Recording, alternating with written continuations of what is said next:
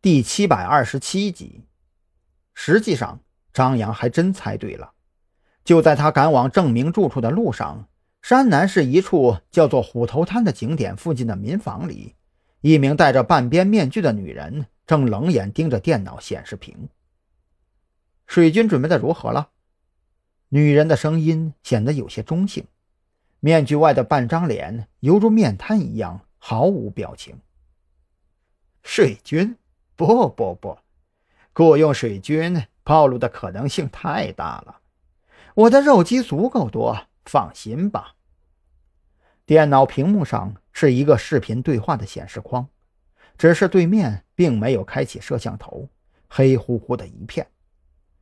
龟老，这里是山南市，不是你的后花园。我知道你对自己的技术非常自信，但是我希望你能够重视起来我们的计划。女人说到这里，微微顿了一下，声音显得更加冰寒。山南市已经乱成了一团，夏明那个废物现在生死不明，山南市的组织成员堪称土崩瓦解。我们现在只能靠自己，而且上边已经不止一次催促我们展开行动了。如果任务出了差错，不但我要倒霉，你同样不能例外。后花园？不不不！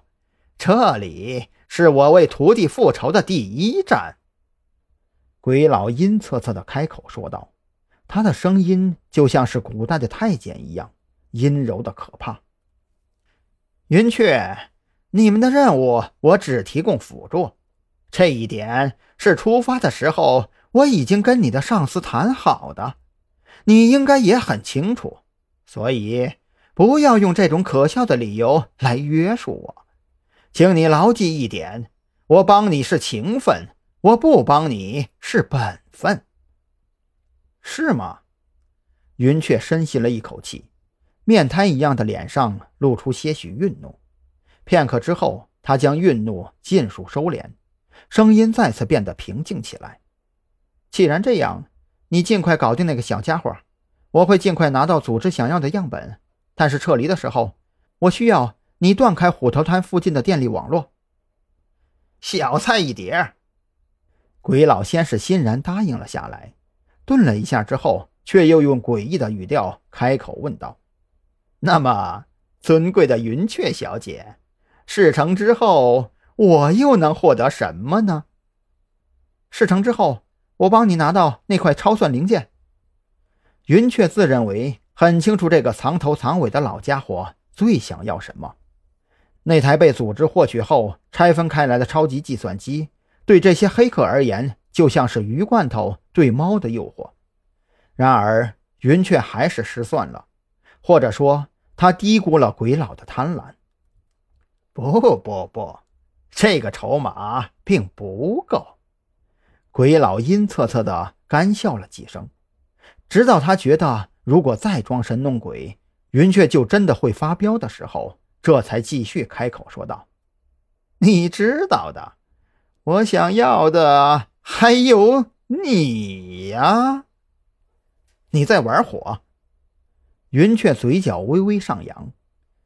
对我说出这句话的男人很多，但是他们的下场却只有一个。奎老，我不希望你成为下一个。